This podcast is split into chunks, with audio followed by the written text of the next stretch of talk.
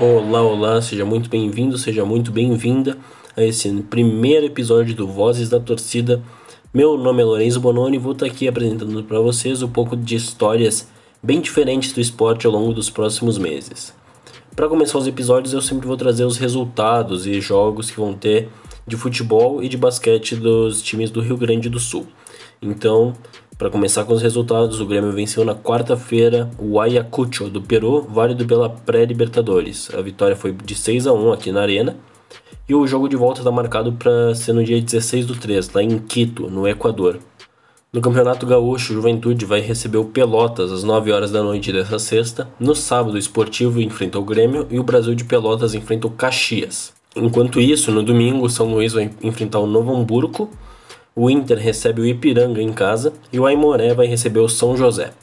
Válido pelos Jogos da Copa do Brasil, na próxima terça-feira, o Juventude viaja até o Alagoas para enfrentar o Murici às 9h30 da noite. O Caxias recebe no Centenário Fortaleza às 7h15 e o Santa Cruz do Sul vai receber o Joinville às 8 horas da noite.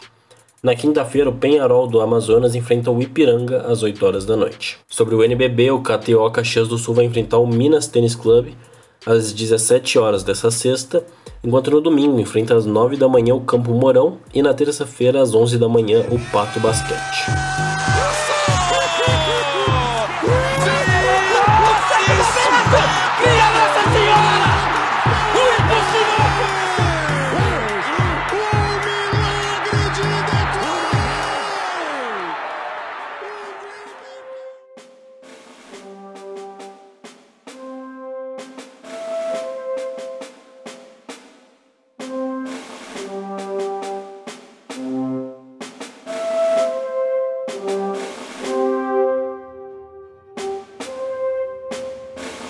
Para introduzir esse tema de como a ditadura espanhola transformou o Real Madrid numa grande potência mundial, tanto no esporte quanto econômica, é importante entrar até 1923, quando a Espanha vivia um governo totalmente conservador, que fazia perseguição contra comunistas e anarquistas. Esse governo, que era chefiado por Primo Rivera, durou até 1936, quando o primeiro-ministro espanhol foi eleito, chamado de Largo Caballero. Ele era um socialista que causou muita revolta por uma população ainda muito conservadora. Com isso, começou a Guerra Civil Espanhola, onde o movimento nacional, liderado por Francisco Franco e tinha apoio dos nazistas e fascistas, enfrentou a Frente Popular, que era liderada por comunistas e socialistas, que recebia apoio da URSS. Com o fim da Guerra Civil em 1939, o franquinismo foi instaurado na Espanha de 1939 até 1975, sendo essa a ditadura mais longa da história da Espanha. Durante a Segunda Guerra, essa ditadura espanhola adotou uma falsa neutralidade, onde eles ajudavam os alemães e italianos, mas de forma discreta para não sofrer consequências após a guerra. Eles acabaram sofrendo sim consequências como um bloqueio internacional decretado pela ONU, mas após a guerra, o governo de Francisco Franco começou a desfazer o fascismo dentro do país. Apesar disso, ainda era muito conservador e ele fazia perseguições contra catalães e bascos, botando eles em campos de concentração.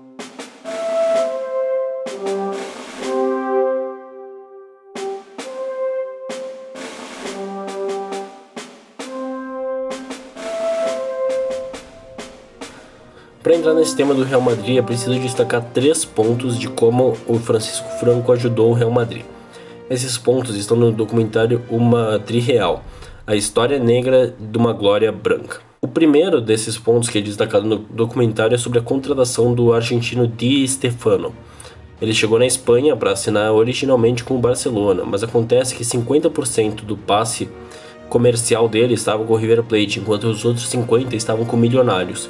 Então, quando o Barcelona comprou ele do River Plate, Real Madrid foi lá e comprou os outros 50% do Milionários da Colômbia. Isso acabou causando uma grande briga entre Real Madrid e o Barcelona. Até que então, a Federação de Futebol Espanhola decidiu que ele jogaria um ano em cada time.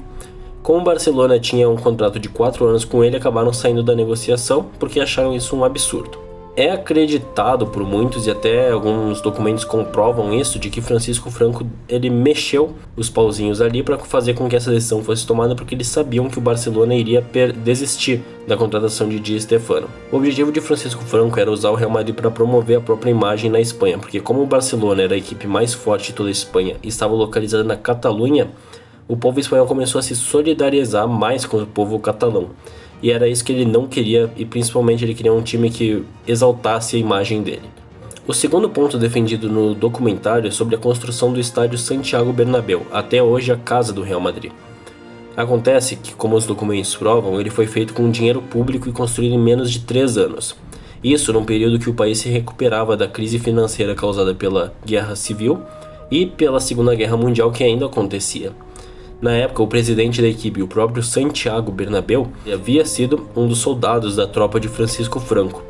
Apesar disso, acredita-se também que ele era um amigo próximo de Francisco Franco e por isso ele conseguiu dinheiro público para aumentar todo o poder de, de locais e de estrutura do Real Madrid. O terceiro e último ponto que é defendido, e esse é o mais uh, que mais comprova essa facilitação que Francisco Franco deu para o Real Madrid, é que o clube merengue eles tinham relações muito próximas com os chefes de arbitragem do país e com os próprios árbitros, onde existem diversas reuniões na casa de Santiago Bernabéu, onde Francisco Franco e os chefes de arbitragem da época iam para fazer relações sociais normal, assim, totalmente normais. Assim como os atletas do Real Madrid eram amigos próximos do, dos árbitros da época que estavam nos jogos. Como consequência disso, é muito importante frisar que o Real Madrid, antes da ditadura, estava com um jejum de 20 anos sem ganhar qualquer título.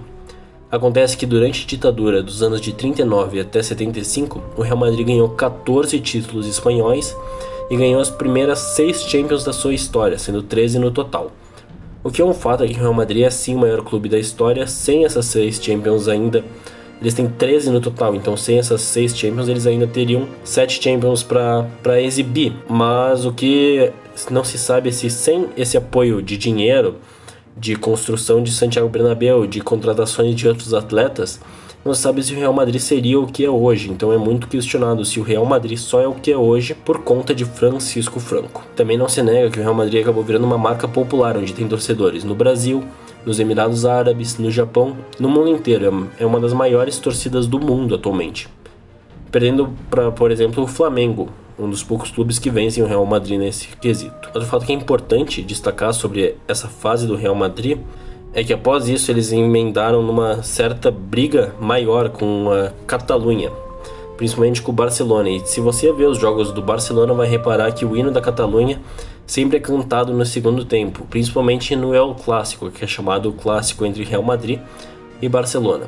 Essa rivalidade ficou ainda mais forte quando os dois melhores jogadores do mundo jogaram um por cada equipe, o Cristiano Ronaldo no Real Madrid e o Messi pelo Barcelona. Ou seja, tornando isso uma das maiores rivalidades da história, tanto politicamente quanto no futebol. Muito obrigado por ouvir até aqui. Se você gostou, dá seu feedback aí com o pessoal da escola e se tiver alguma sugestão de tema também pode mandar para eles. Muito obrigado e até mais. Tchau.